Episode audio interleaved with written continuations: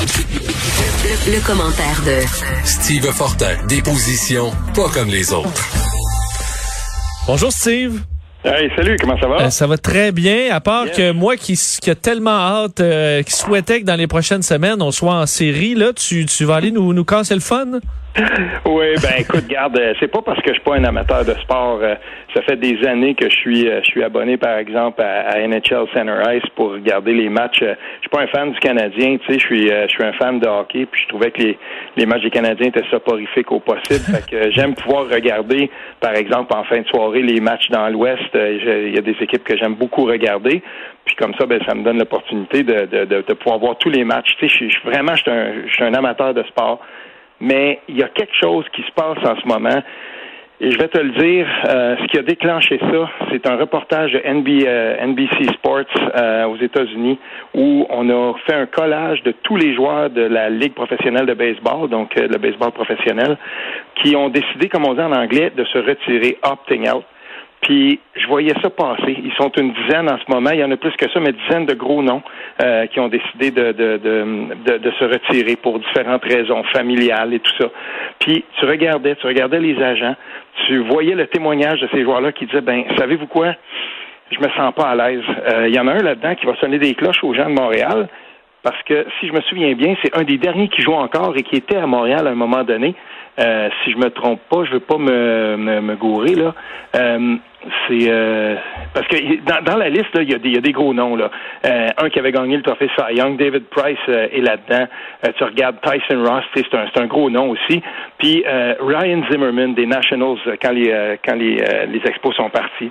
Zimmerman, il a 35 ans, il dit j'ai un nouveau-né, ma femme est à risque, il dit je vais pas aller, j'ai pas le goût de me couper de ma famille. Puis ben franchement, le fait d'aller jouer dans des stades vides, tout ça, il dit moi je, suis un joueur, je continue à jouer à 35 ans parce que j'aime le sport, puis je suis passionné. Mais il dit là c'est plus comme une job ça m'intéresse pas. Ben c'est sûr, euh, Steve, que chaque athlète là, et chacun d'entre nous là, c'est une, histoire unique. Là. Euh, mm-hmm. c'est, on vit pas tous ça de la même façon, on n'a pas tous les mêmes familles. C'est vrai que mm-hmm. dans tout le monde sportif, t'as beau être millionnaire, euh, le fait de risquer d'être confiné dans un état, par exemple, où il y a une éclosion, où tu vas finir par être confiné loin de chez vous. Il y a des gens comme tu, comme dans, le cas que tu viens de nous nommer, qui ont des, des membres de leur famille qui sont à risque, des fois très près. Ça peut être leur enfant, ça peut être leur leur, leur, leur, leur, leur conjointe ou, euh, ou peu mm-hmm. importe. Euh, c'est sûr que dans bien des cas, tu dis c'est bien beau d'aller jouer à balle, mais ça va passer deuxième. Des gens qui sont déjà assez confortables financièrement, à moins que tu sois vraiment en début de carrière, tu gardes. Mhm. Finalement, le sport, ça va passer deuxième. Ben c'est exactement. Puis quand, quand, on regarde ça, euh, ensuite je me dis, ok, euh, regardons ça de plus près. Euh, L'État de la Floride est, un État qui est, qui est bien touché, mais l'État de la Floride, c'est aussi, c'est aussi là que beaucoup de sports ont décidé de se réorganiser pour essayer là, de reprendre un peu.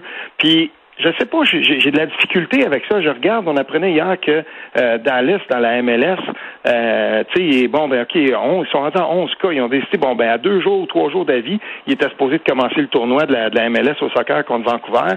Ils se retirent du tournoi. Puis de plus en plus, on voit que euh, de jour en jour, il y a vraiment une résurrection. Ça, ça recommence à monter. Puis je sais pas, il me semble que la dernière chose dont on a besoin, c'est que le sport professionnel s'engage là-dedans, puis que ce soit une deuxième faillite monumentale. Je sais pas, tu sais, on n'a pas vraiment mm. besoin de ça. On s'est habitué durant la pandémie à ne pas avoir de sport. Puis on, est capable de vivre sans ça. Moi, je suis un assez grand fan de sport que euh, ça, me, ça me fait mal en ce moment de pas. Tu sais, j'ai ça en ce moment que le Tour de France. Si on serait dedans là. Puis je travaille de la maison depuis des années. C'est le fun d'avoir. Euh, je regardais ça moi sur France 2 avec Richard Virenque, tu sais. Puis j'aimais ça. Il faisait des blagues. C'est long une étape du Tour de France. Fait que ça joue euh, dans le background. Puis je me suis habitué à ça. Je trouve ça plate que ce soit pas là. Mais je suis un fan, je vais revenir. Puis tous les fans des Canadiens, tous les fans de hockey chez nous, les fans de football, tout ça, ils vont revenir. C'est pas grave si en ce moment on le fait pas. Puis qui va s'intéresser à ça? Puis la question que j'aurais voulu poser à certains de mes amis qui ont joué dans la Ligue nationale, c'était toi là, j'en connais une coupe, là, tu sais, j'en connais un qui a gagné la Coupe Stanley. Euh, ça, vaut quoi la Coupe Stanley cette année? C'est quoi ce tournoi-là? Tu sais, euh, en tout cas, je sais pas, j'ai la difficulté avec ça. Il me semble que mm. c'est pas le moment, tout simplement. Mais justement, toi, euh, la, Coupe Stanley, on sait que les Canadiens ils, seraient là si ça a lieu mm-hmm. dans vont, vont y être si ça a lieu dans, dans les prochains mois. si on a la, la coupe, tu penses, même si on a un, un défilé à distanciation physique là, sur Sainte-Catherine, ce, ce sera pas pareil? le, le, le Canadien, le nom serait écrit plus petit sur la Coupe Stanley? Ben, en tout cas, il y aurait un astérisque. Euh, tu sais, je sais pas, ça serait pas, ça serait pas pareil, non. Il y, aurait quelque chose par rapport à ça. Tu sais, puis dans le passé, là, c'est drôle parce que là, on sent qu'il y a une pression vraiment. Le sport, la Ligue nationale de hockey essaie par tous les moyens de récupérer cette saison-là. Puis disons-le, là, euh, plusieurs analystes l'ont fait souligner, l'ont souligné, puis euh, des analystes en sport, là, moi c'est pas mon cas, mais qui disaient, on essaie de minimiser les pertes financières. Il y a des équipes qui ont de la misère. On, aimerait ça, tu sais, ben, essayer de sauver quelque chose, de créer un buzz pour repartir un peu la machine, tu sais, avec les contrats de télé et tout ça. Mais dans les faits, là, au cours des derniers, des, derniers 20 ans, combien il y a eu de lockout? Combien de fois, combien de fois que les propriétaires ont mis la clé dans la porte quand c'était dans leur intérêt ou quand ils ont dit, nous, on, on veut que ça, ça fonctionne. Ah oui, euh, ils étaient prêts à le faire et longtemps. C'est une tabarnouche de bonnes raisons de dire, ouais, ben là, cette fois-là, savez-vous, on va pas s'embarquer dans une histoire comme ça.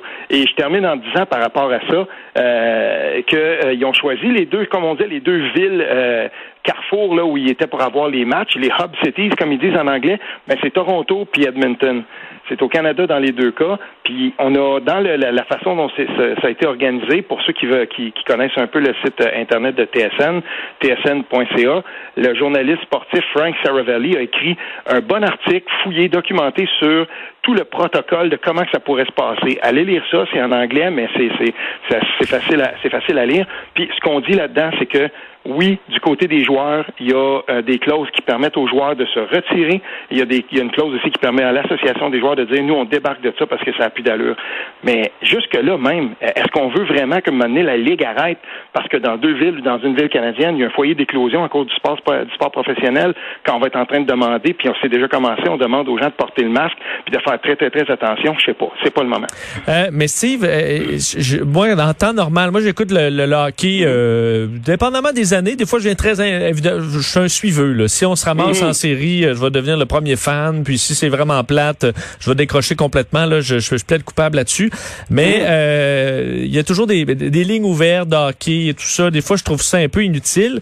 Mais les gens euh, qui vont débattre là, sur la, la, faudrait changer Price, ou, ça occupe un peu les esprits. Est-ce que là, les gens qui, au lieu de se trouver sur une ligne ouverte pour débattre de est-ce qu'il faut échanger telle ou telle personne ou qu'il faudrait mettre sur le premier trio, ben là, ils se retrouvent à débattre de là, c'est-tu la 5G euh, qui, qui, qui, qui, va, qui, va, qui va nous détruire? Euh, ben, qu'est-ce que fait Bill Gates ou les, les, les, euh, le pollen? Est-ce que c'est fait par des, des, des avions pour, pour des compagnies pharmaceutiques? Est-ce que de parler de sport, on se rend compte que finalement, c'était bon pour la santé mentale de bien des gens? Ben, garde, là-dessus, je ferai un parallèle avec quelque chose d'autre. Parce que je suis amateur de sport, mais je suis un encore plus grand amateur de musique. Puis, je vais te dire une chose, euh, il y, a ça, sert, il y, a, quelque chose, c'est un divertissement. Puis le divertissement, ça fait du bien, puis on en a besoin. C'est sûr que ça fait du bien. Moi, je vais lever mon chapeau à certains des journalistes sportifs, euh, à TVA Sport, à d'autres antennes aussi, à des antennes anglophones. Ce qu'on a fait pendant la pandémie, c'est qu'on a dit, ben, on va représenter des matchs. Moi, j'ai, tu sais, il y, a des, y, des, y, a des gens plus jeunes dans mon entourage, euh, tu sais, qui étaient là, puis ils disaient, ah, tu nous as souvent parlé de ça. Moi, j'avais le match du vendredi saint des Canadiens nordiques. Ben oui, j'en ai, j'en ai écouté du Canadien nordique là, euh, dans les euh, dans les, les, pires temps de la pandémie là, ça, me faisait du bien. Ben, tu vois, c'est ça. Là, nous, on parlait de ça. Moi, j'en je suis un vieux, j'en parle des fois à, à, des copains plus jeunes. Puis là, il était, ouais, là, on, on a vu le match. Puis c'était le fun. C'était le fun de voir ça. fait qu'on a recyclé, on, a, on a fait d'autres choses. On est allé chercher des gens qui venaient nous raconter des histoires, qui disaient voici comment ça se passait dans le temps. Et surtout, quand quand c'était le temps de, de quand il y a eu le, le, le, qu'on a recommencé par exemple à parler du racisme systémique puis tout ça, dans le monde du sport là, tout à coup il y avait toute la place à prendre pour que certains sports se réinventent complètement. Moi je t'avance quelque chose puis je le dis comme ça là, euh, j'invente, ben, j'y pense euh, comme on comme on se parle. Imaginons là, la le NASCAR en ce moment est en train de changer du tout au tout. si on m'avait dit là l'année passée, c'est un sport que je connais bien ça. Si on m'avait dit l'année passée, l'année d'avant, qu'un jour le NASCAR bannirait le drapeau confédéré de ses courses, quand on sait qu'est-ce que ça veut dire le NASCAR dans le tissu social américain, c'est gros ce qui est en train de se passer, mais il y avait la place pour que ça arrive. Et ça, peut-être que d'une certaine façon, c'était une bénédiction. Et c'est comme ça dans tous les sports. Et j'ai vu des émissions sportives, moi, euh, aux États-Unis, par exemple, américaines, où justement, on était capable de prendre des segments de 15, de 20, de 30 minutes, puis on discutait de ça, puis on faisait intervenir des gens qui avaient une histoire à raconter. Et si, si la pandémie aura servi euh, à donner une voix à ces gens-là pour qu'on change la culture du sport, et notamment celle du hockey, je l'espère, une des plus conservatrices de tous les sports professionnels, ben tant mieux. Ben pour terminer sur le sport, un mot sur peut-être la nouvelle du jour pour montrer que c'est une question de gros cash. Le Patrick Mahomes, donc, euh, qui, a, remporté le, Super Bowl l'an dernier, qui vient de signer un contrat qui a complètement, écoute, aucun, euh, qui a pas d'allure jusqu'en 2031 pour 503 millions, contrat historique de 10 ans avec les Chiefs de Kansas City. Puis on l'adore. Moi, je, mais je sais pas si tu suis le football. Patrick Mahomes, athlète extraordinaire, positif en plus, vraiment l'image que la NFL veut se donner. Mais euh, ça montre qu'il y, y, a des gros sous là, dans les ligues sportives. Ah oui, tout à fait. N'oublions pas que dans la NFL, euh, c'est un sport où il n'y a pas de contrats qui sont complètement garantis. On peut se garantir une portion d'un contrat. Et dans le cas, parce que euh, ce matin, justement, euh, Stephen A. Smith, le journaliste noir que, j'aime beaucoup suivre, et, il expliquait dans son émission à ESPN qui s'appelle Get Up, il expliquait ce matin c'est drôle qu'on signe un joueur pour 10 ans dans la NFL. C'est très rare que ça arrive parce que un coup dans un match peut complètement finir ta carrière. C'est justement parce que Patrick Mahomes, il y a une image, c'est, le genre de personne à qui on va être associé, donc on le fait. Il y a une, il y a une portion, c'est presque 20% 20, 25% c'est, un peu plus de 20% de son contrat qui est garanti, mais il y a aussi une clause là-dedans que si jamais il devait euh, se faire blesser, puis que c'est ça, il, était plus capable de poursuivre, c'est au-dessus de 100 millions. On, fait le pari, euh, c'est les, les Chiefs de Kansas City, on fait le pari que non seulement c'est un joueur générationnel, mais c'est aussi un joueur qui va nous permettre, dans l'univers sportif d'aujourd'hui, de, il va devenir comme un, étendard de l'équipe. Euh, il, va, il va vendre des chandails, puis des ah affiches, puis des... Mario mieux dans le temps avec les Penguins de Pittsburgh, c'était l'équipe, hein? Euh, je veux, je veux euh, parler avec toi en terminant de la rentrée scolaire. Euh, moi, c'est drôle, à ce temps-ci de l'année, normalement au primaire, au secondaire, là, tu voyais les circulaires passer de bureau en groupe, là, dire, ah, non, ils nous écœurent pas déjà avec la rentrée. euh, on vient de commencer les vacances, mais là, pour les jeunes, ils viennent pas de commencer leurs vacances ou presque, parce que, évidemment, on, on travaillait un peu de la maison, mais c'était différent. Je pense qu'il y a beaucoup de jeunes qui ont hâte de revenir. Alors, on doit être en mode préparer la rentrée déjà activement. Ben oui, et, ce que je voulais dire par rapport à ça, euh, j'ai beaucoup aimé le texte de Yves Boisvert dans la presse ce matin et ça m'a rappelé quelque chose. Euh, nous, on a été chanceux. Nos deux enfants au primaire ont, pu euh, ont pu vivre le retour à l'école, ont pu vivre le retour en classe. Ça s'est très bien passé. Il n'y a pas eu vraiment là, si on avait dessiné un scénario idéal, ça aurait été celui-là. Et euh, dans cette école-là, ben il y a une professeure, Madame Isabelle, euh, elle était tout proche de la retraite, de la retraite. Mais c'est hallucinant de voir à quel point beaucoup de professeurs ont fait ça. Son histoire, elle, m'a beaucoup touché parce que bien entendu, c'était la, professeure d'une de mes filles. Mais tu sais, de voir à quel point elle a tout mis en œuvre pour que tant les, les, élèves qui étaient à la maison que ceux qui étaient à l'école, les inclure, puis monter des cours, puis se donner là au-delà, c'est une vocation. Et pourquoi on doit tout faire en ce moment pour viser la rentrée puis s'assurer qu'on respecte les consignes? Parce que tous les étudiants, tous les élèves devraient être capables de pouvoir euh, renouer avec leur Madame Isabelle à eux, leur Monsieur Alain, euh, peu importe, mais c'est important ça. Et, et si on fait attention maintenant, si on est capable de tout mettre en œuvre pour que euh, on, justement on ne crée pas de foyer d'éclosion en étant un peu euh, un, petit peu discipliné ou en tout cas dans certains cas carrément stupide. Euh, je veux dire, il faut éviter ça. Puis on, devrait le faire pour les plus jeunes d'entre nous, pour les enfants, pour ceux qu'on doit retourner à l'école dans les classes parce que c'est là le meilleur environnement scolaire.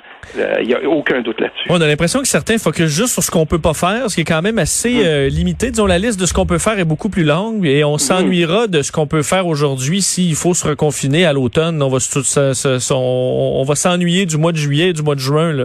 Euh, certainement. Donc euh, oui, d'être vigilant et de profiter de ce qui de ce qui nous est permis de faire sécuritairement. Steve, merci beaucoup. On se reparle demain. Certainement. Salut. Salut. On vient. Vincent Dessureau. Des.